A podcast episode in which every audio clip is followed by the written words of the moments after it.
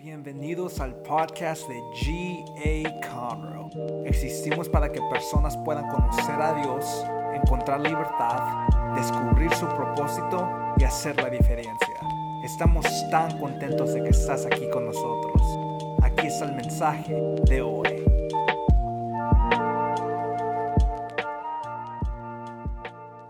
Hey, ¿cuántos de ustedes están felices de estar en la casa de Dios? Vamos, démosle un aplauso al Señor. Hey, si nos estás viendo por online, te queremos decir, we love you. Te amamos, tú eres nuestra familia y si algún día estás en nuestra área o si estás en nuestra área, ven y visítanos. Y si estás aquí por la primera vez, también les queremos decir bienvenidos a casa. Reciban un saludo de nuestros pastores Ramiro y Gabriela que no están aquí con nosotros hoy, ah, pero sé que también están viendo y pastores, eh, nosotros estamos muy agradecidos por ustedes, por su ministerio, por su liderazgo y no, no solo eso, pero por todo lo que hacen por, por la iglesia y nosotros individualmente. Y hoy quiero empezar uh, en el libro de Lucas, Lucas 19, y es donde vamos a empezar. Y yo sé que esto de lo que voy a hablar hoy es algo que está en el corazón de Dios. Y yo estoy seguro que si Jesús estuviera con nosotros aquí hoy, esto es de lo que Él hablaría. Y hoy quiero hablar sobre el tema, ¿por qué compartimos nuestra fe. ¿Por qué compartimos nuestra fe? Vamos a leer en Lucas 19, 1 al 10. Dice, Jesús llegó a Jericó y comenzó a cruzar la ciudad. Resulta que había allí un hombre llamado Saqueo, jefe de los recaudadores de impuestos, que era muy rico. Estaba tratando de ver quién era Jesús, pero la multitud se le impedía, pues era de baja estatura. Por eso se adelantó, corriendo y se subió a un árbol sicomodo para poder verlo, ya que Jesús iba a pasar por allí. Llegando al lugar, Jesús miró hacia arriba y le dijo, Saqueo, baja enseguida, tengo que quedarme hoy en tu casa. Así que se apresuró a bajar y muy contento recibió a Jesús en su casa. Al ver eso, todos empezaron a murmurar, ha ido a hospedarse con un pecador.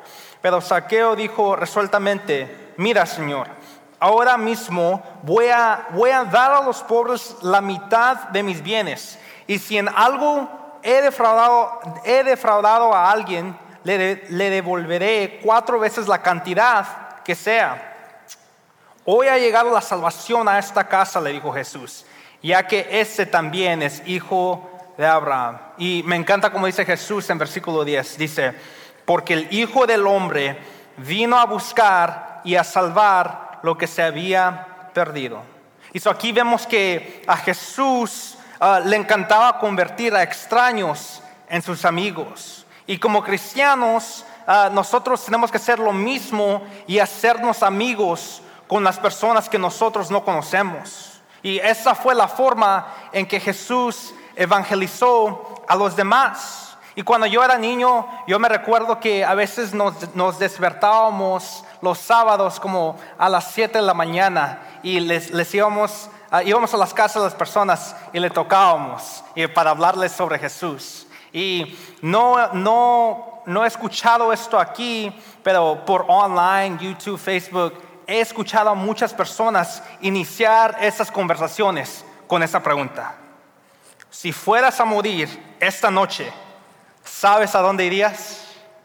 A las 7 de la mañana alguien te está tocando la puerta y esa es la primera cosa que escuchas. Imagínate. Y no estoy en contra de esa pregunta. Sé que es una pregunta que nos deberíamos estar preguntando como cristianos, pero no sé si es el método correcto. Y mi pregunta es, ¿hay manera más efectiva para hablarles a otros sobre el mensaje de Jesús? Y pues la respuesta es que sí. Y creo que Jesús nos llama a hacernos amigos con las personas que no conocemos. Y lo que me encanta de Jesús es que no importa si la gente estaba hablando mal de él, nada lo impide compartir una comida con ese hombre. Y en el libro de Lucas, Jesús se refiere a sí mismo uh, como el Hijo del Hombre dos veces. La segunda vez que lo vemos es en Lucas 7, 33, 34. Dice, porque vino Juan el Bautista que no comía pan ni bebía vino. Y ustedes dicen, tienen un demonio. Vino el Hijo del Hombre que come y bebe y ustedes dicen, este es un glotón y un borracho, amigo de recaudadores de impuestos y de pecadores. Y note como él dice, vino el Hijo del Hombre que come y bebe. Y yo creo que en, Lucas 19, 10, que es el versículo que leímos que dice que eh, el Hijo del Hombre vino a buscar y a salvar lo que se había perdido, esa es la misión de Jesús. So, Lucas 19, 10 es la misión de Jesús. Lucas 7 es su método. Y el método de Jesús se llama hospitalidad que leemos en Romanos 12:13 dice, ayuden a los hermanos necesitados, practiquen la hospitalidad. Primera de Pedro 4:9, practiquen la hospitalidad entre ustedes sin quejarse, sin quejarse. Hebreos 13, 1 al 2 dice, sigan amándose unos a otros fraternalmente. No se olviden de practicar la hospitalidad pues gracias a ellas, sin saberlos, hosperaron ángeles. Que sin saber, sin saber, a lo mejor tú has hospedado a un ángel. Y la forma en que Jesús evangelizó y cumplió su propósito es que pasó tiempo con las personas comiendo y bebiendo. Y yo no creo que Jesús fue un borracho o un glotón, pero yo creo que Jesús agarró esa reputación porque vemos que 50 veces en el libro de, Lucas Jesús está en una comida. Y vemos que 94 veces en Mateo Jesús está en una comida. Y yo pienso que ah, nosotros deberíamos estar dispuestos a tomarnos un tiempo conociendo a los demás en la mesa, compartiendo una comida antes de intentar a cambiar a las personas. Ah, yo estaba cortándome el pelo como hace unas semanas y empecé a invitar al peluquero al, um, a la iglesia y ahí había otro peluquero y me dijo, oye, yo creo que, que alguien ya me ha invitado a tu iglesia. Y dije, ¿en serio? Sí, creo que tengo la invitación en el carro, me dice. Y se va al carro y regresa con eso. ¿Me pueden poner la primera foto? Gracia Abundante, 1001 Wilson Road, domingo 9 a.m. y 11 a.m. Y me encanta como dice, te esperamos. Pero allí me pegó, ¿por qué no tenemos tarjetas de invitación? A que alguien tomó el tiempo y le pregunté quién era y dijo, se me olvidó el nombre. Pero hay personas aquí que sí están invitando a las personas a la iglesia. Estoy muy orgulloso de eso. Y so, empezamos a preguntar, eh, empezamos a preguntarnos por qué no tenemos tarjetas de invitación. Y so fui con el pastor Jay, uh, nos sentamos, empezamos a, pensar en ideas y dijimos, vamos a tener tarjetas de invitación que van a estar aquí en unas semanas, pero también vamos a tener tarjetas para bendecir a otros en el nombre de Jesús. ¿Me pueden poner la otra foto? con esas tarjetas ah, dicen algo extra para mostrarte que Dios te ama. Y no sé si ven allá, dice, y nosotros también. Y ahí enseñan nuestro Facebook, nuestro Instagram y ah, nuestro at, so at G-A Conroe. Y a lo mejor está diciendo, pero eso no tiene nada de información, invitación o nada. No, vamos a tener dos diferentes tarjetas. Una de invitación y esa va a ser para poder bendecir a otros en el nombre de Jesús. So, les voy a dar unas ideas eh, en cómo pueden usar esas tarjetas que van a estar con nosotros en unos, uh, unos, unos días o unas semanas. So, puedes estar en la línea de Starbucks y pagar por la persona detrás de ti. Y cuando le dices al que trabaja allí, hey, quiero pagar por ellos, déles esta tarjeta. So, luego viene la persona que está detrás de usted y dicen, hey, pagaron por su comida, pagaron por su bebida y me, me dijeron que les diera esto. Y so, eso, eso les va a enseñar que Dios los ama, pero también les va a enseñar que nuestra iglesia, gracia abundante, también los ama. That's all it's about. Y so, les, les quiero dar otras uh, ideas que pueden usar. Uh, pueden dejar una propina buena para un mesero. Noten como dije, una propina buena. No vayan a dejar un dólar o 50 centavos ahí, porque no van a venir. pueden pasar un billete de 20 dólares a alguien que, que sabe que está teniendo dificultades financieras. Uh, pueden pagar la comida o el postre de alguien uh, en un restaurante. Puede llevar una caja de donas a una escuela, oficina, estación de policía o un hospital. O cocine algo para un vecino o compañero de trabajo. Y todo lo que tiene que hacer, dejarle la tarjeta.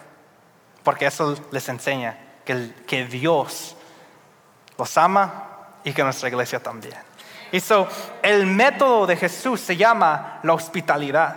Y si tú eres nuevo en nuestra iglesia, necesitas saber que nuestra iglesia nunca ha sido una iglesia para gente de la iglesia. Voy a repetir eso.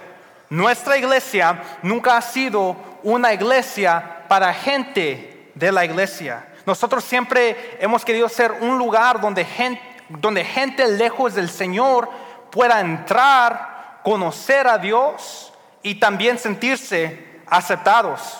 Y hoy más que nunca hemos visto un crecimiento en nuestra iglesia. Y eso significa que la gente tiene hambre de Dios.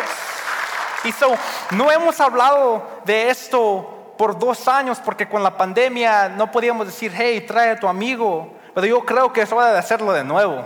Y como staff le hemos estado pidiendo al Señor por almas nuevas. Le, hemos estado pidiendo al Señor uh, que nos traiga personas que están lejos de Él. Y si quieres, puedes orar con nosotros.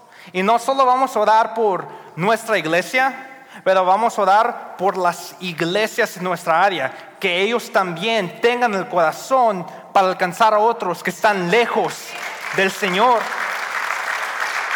Y so quiero darte cuatro razones en por qué yo pienso, en que yo sé que eso es importante. So, ¿Por qué compartimos nuestra fe?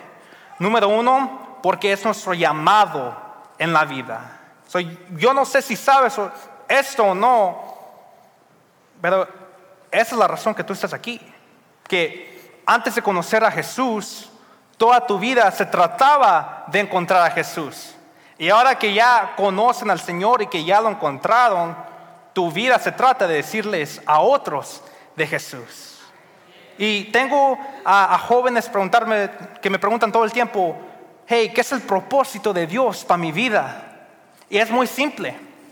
Vemos en Mateo 5.13 dice, ah, lo voy a leer en inglés primero porque me encanta cómo, cómo empieza. Dice, let me tell you why you are here. Está diciendo, déjame decirte por qué estás aquí. ¿Qué es mi propósito? Ok, déjame decirte por qué estás aquí. Ahora lo vamos a leer en español. Ustedes son la luz de la tierra. Nosotros estamos aquí porque somos la luz de la tierra. en, otras palabras, la sal hace que las cosas sepan mejor. 14 dice, ustedes son la luz del mundo. Y estamos viviendo en tiempos muy oscuros y por eso la luz es tan importante. Porque cuando enciendes una luz en la oscuridad, puedes ver las cosas claramente. 16 dice, hagan brillar, todos repitan conmigo, hagan brillar. Hagan brillar su luz delante de todos para que ellos puedan ver las buenas obras de ustedes y alaben al Padre que está en el cielo. Y ahora, hay gente que dice, pues a mí me gusta mantener mi fe en privado, yo no, yo no le digo a nadie. Y pues a lo mejor esa es tu opinión, pero eso no es lo que dice la Biblia. La Biblia dice, hagan brillar su luz delante de todos. La, Biblia dice que nuestra fe debería ser muy pública. Y hasta hay otros que dicen, bueno, es que el Señor ya predestinó a unos para irse al cielo y predestinó a otros a, irse al infierno. Eso ya no puedo hacer nada. No, no tiene nada que ver si yo voy a compartir mi fe. Pero eso no es verdad. Porque vemos aquí en 2 de Pedro 3, 9 dice, el Señor no tarda en cumplir su promesa, según entienden algunos la tardanza. Más bien, Él tiene paciencia con ustedes, porque no quiere que nadie perezca. Busqué la definición a nadie y nadie se significa nadie. Porque no quiere que nadie perezca, sino que todos se arrepientan. Esa es la voluntad de Dios para nuestra vida. Número dos, ¿por qué compartimos nuestra fe? Porque la gente necesita al Señor. So, la gente no puede llegar al cielo sin Jesús. No, no pueden. Dice Juan 14, 6, dice, yo soy el camino, la verdad y la vida. Le contestó Jesús. Nadie llega al Padre sino por mí. Y yo creo que a veces nos olvidamos que el infierno y el cielo son lugares reales. Que yo creo que a veces ah, necesitamos que nos recuerden que eso no es un juego. Vemos aquí en Juan 3, 17, dice, Dios no envió a su Hijo al mundo para condenar al mundo, sino para salvarlo por medio de él. Juan 3, 18 dice, el que cree en él no es condenado, pero el que no cree ya está condenado por no haber creído en el nombre del Hijo unigénito de Dios. Esto, esto importa. La gente necesita a Dios. No solo creo que necesitan a Dios. Número tres es por qué compartimos nuestra fe. Porque la gente quiere al Señor.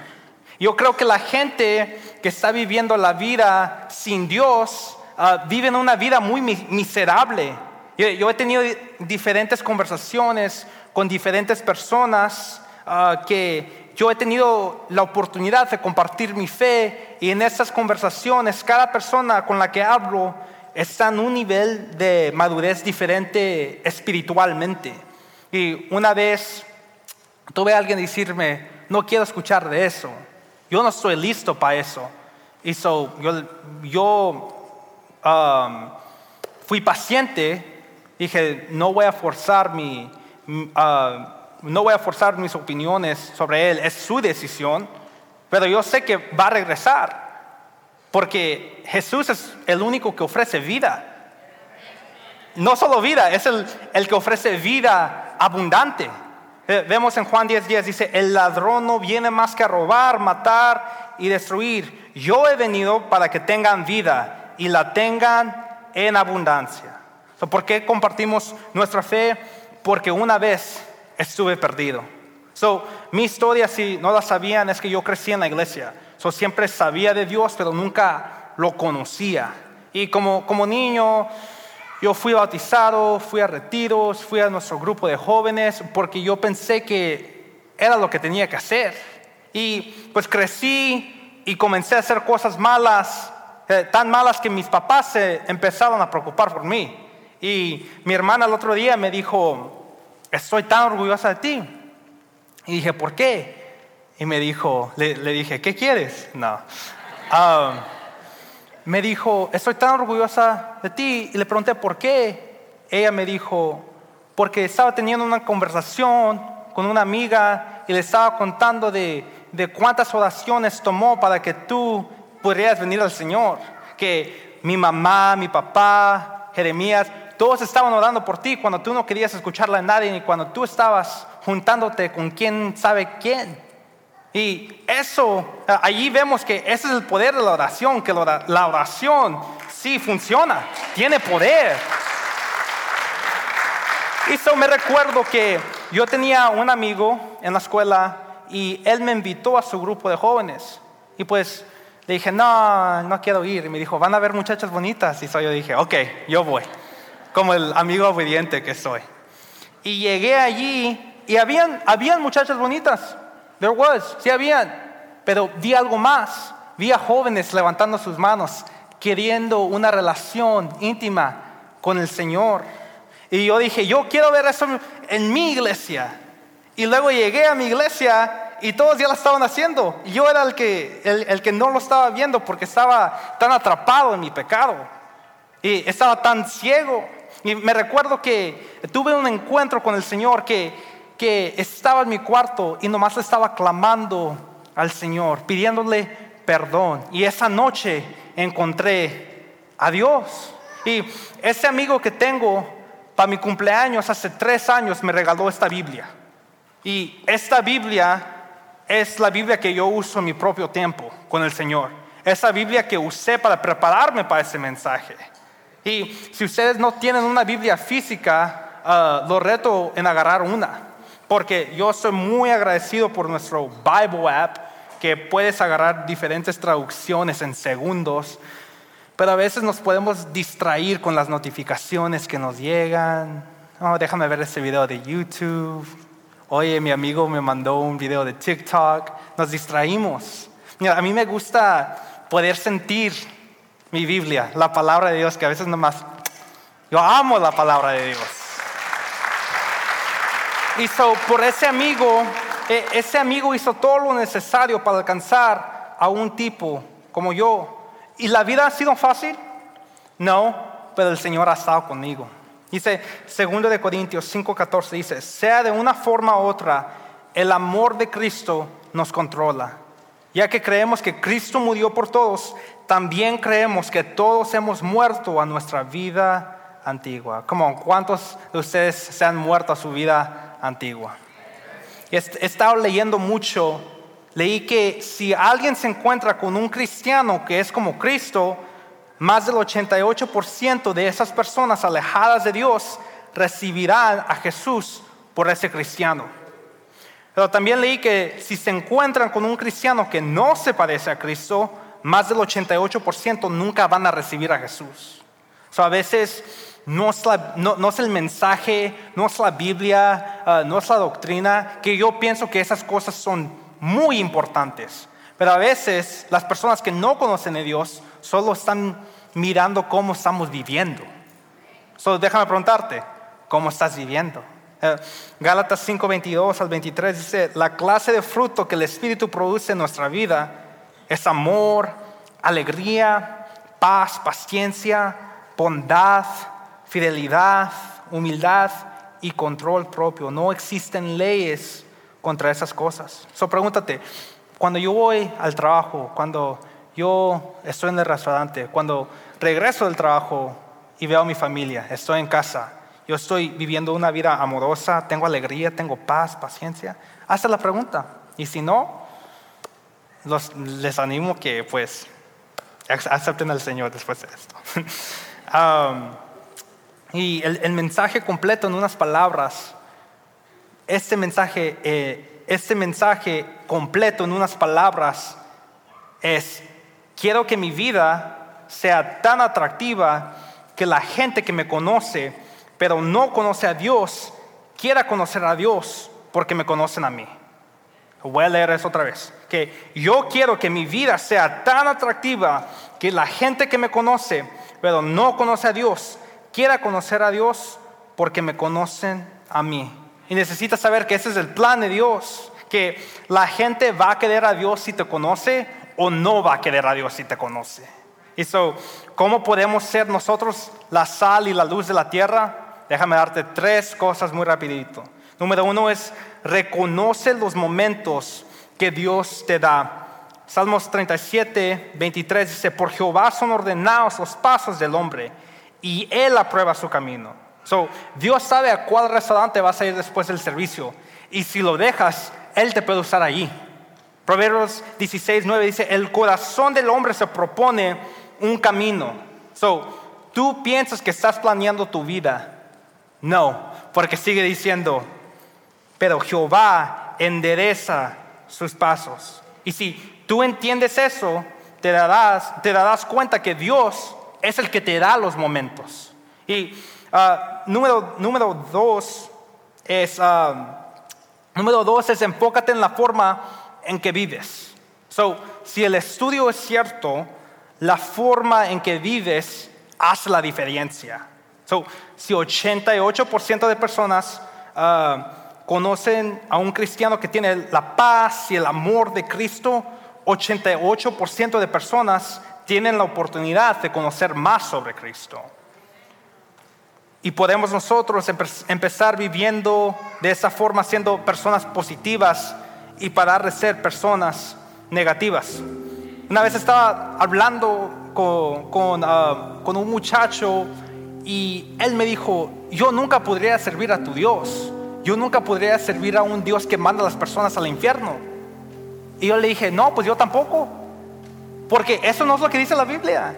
Tienes que, tienes que tomar lo negativo y convertirlo en el positivo. Si has estado ah, en la iglesia por mucho tiempo, voy a leer ese versículo y sé que a lo mejor se lo saben. Es Juan 3:16, uno de los versículos más famosos. Dice, porque tanto amó Dios al mundo que dio a su Hijo unigénito para que todo el que cree en Él no se pierda, sino que tenga vida eterna. Tomé lo negativo, lo convertí en positivo, porque a veces la gente nomás estaba oyendo diferentes opiniones de otros allá que ni leen la Biblia, si somos honestos. Pero necesitamos tomar lo negativo y convertirlo en positivo.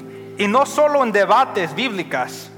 Eso significa que también en los comentarios de Facebook también necesitamos traer las cosas positivas. Porque yo cuando le pregunto a personas, ¿qué piensas de un cristiano? Una de las cosas que nunca escucho es, es positivo, él ama a las personas. Porque nosotros tenemos esa reputación, pero nosotros necesitamos empezar a ser personas que son positivas. Necesitamos también ser personas que son pacientes, que tú no tienes que salvar a alguien en la primera conversación.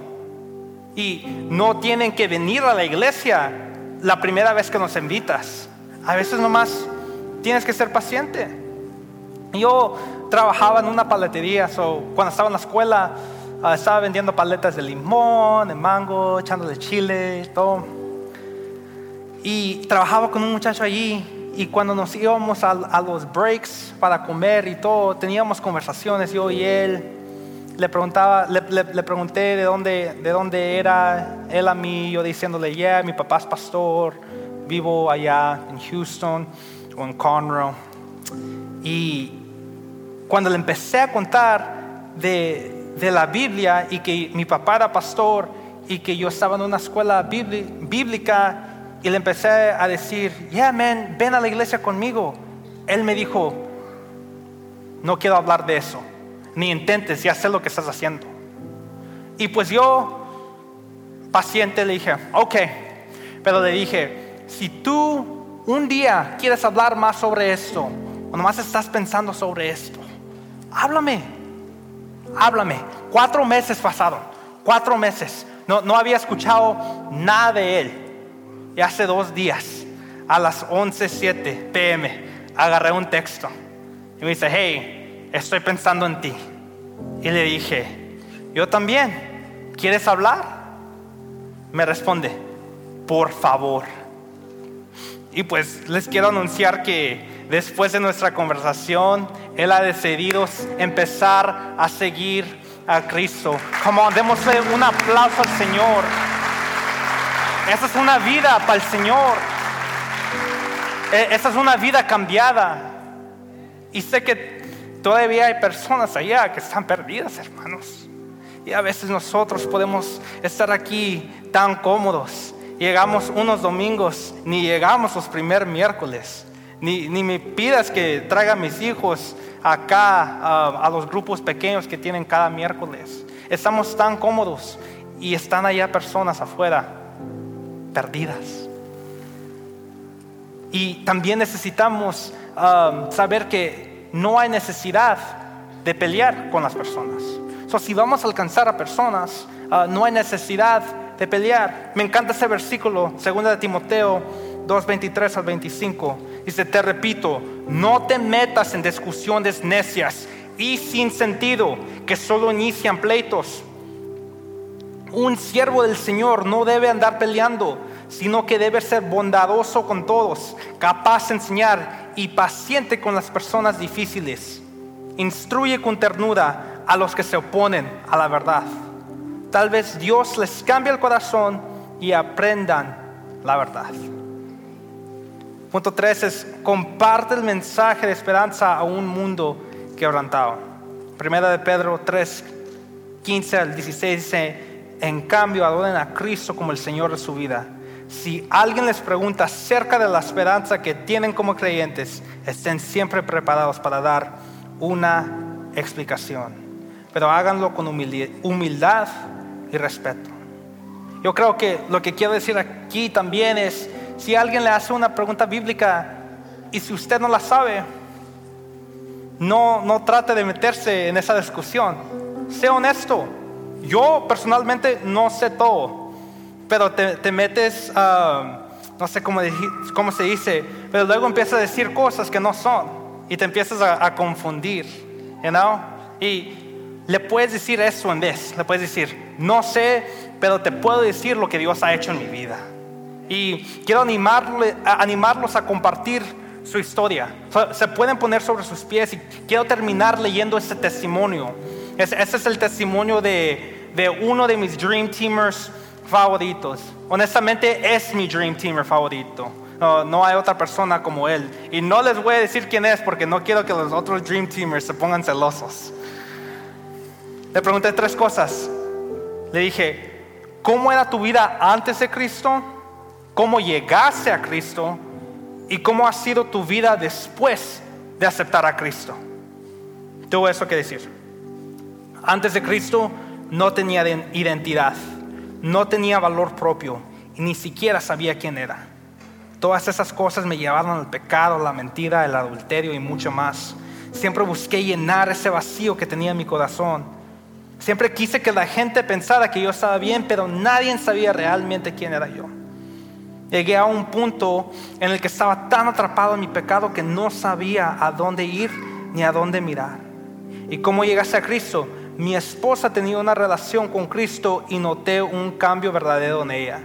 Cuando la vi, pensé, yo también necesito ese cambio, pero era demasiado orgulloso y no podía decir que quería ir a la iglesia. Así que solo le pregunté, ¿a qué hora vas mañana? Yo te llevo. Antes de venir a la iglesia, los métodos de muchas personas no eran muy amorosas. No sabía que tenía hambre de Dios hasta que llegué. Cuando llegué a Gracia Abundante, las palabras del pastor tocaron mi corazón. Sabía que era Dios enfrentándome de una manera amorosa. Me inscribí en el retiro de hombres de nuestra iglesia y Dios trató conmigo de muchas maneras. Cuando terminó el retiro me encontré llorando el lunes, martes, hasta que el jueves un compañero de trabajo me preguntó si estaba bien. Le respondí, no quiero sonar extraño, pero Dios me está sanando y Dios me ha estado cambiando. Yo tenía miedo de convertirme porque pensaba que ya no iba a poder divertirme. También pensaba que iba a tener que andar con corbata todos los días de mi vida. Pero todo lo que he visto en mi vida después de aceptar a Cristo ha sido amor y merecido, misericordia y merecida y gracia abundante. Como andemos un aplauso al Señor, que esta es una vida cambiada. Y como este hermano, sé que todavía hay muchas personas allá que necesitan ese cambio verdadero del Señor. Y so, les quiero dejar una tarea. Son tres cosas. Tres cosas. Es comparte tu historia, invite a la gente a la iglesia y ama a Dios. Eso no es algo que solo tenemos que estar haciendo esta semana o este mes, es algo que tenemos que hacer todos los días de nuestra vida. Lo voy a repetir, comparte tu historia, invita a la gente a la iglesia y ama a Dios. Amén. ¿Puedo dar por ustedes? Ahí donde están, solo cierran sus ojos. Muchas gracias por escuchar. Para escuchar más de esos mensajes, asegúrate de seguir nuestra página. Y si te gustó lo que recibiste, asegúrate de compartir este mensaje con uno de tus amigos. Para conectarte con nosotros, síguenos en Instagram at GA Te amamos y sabemos que lo mejor está por venir.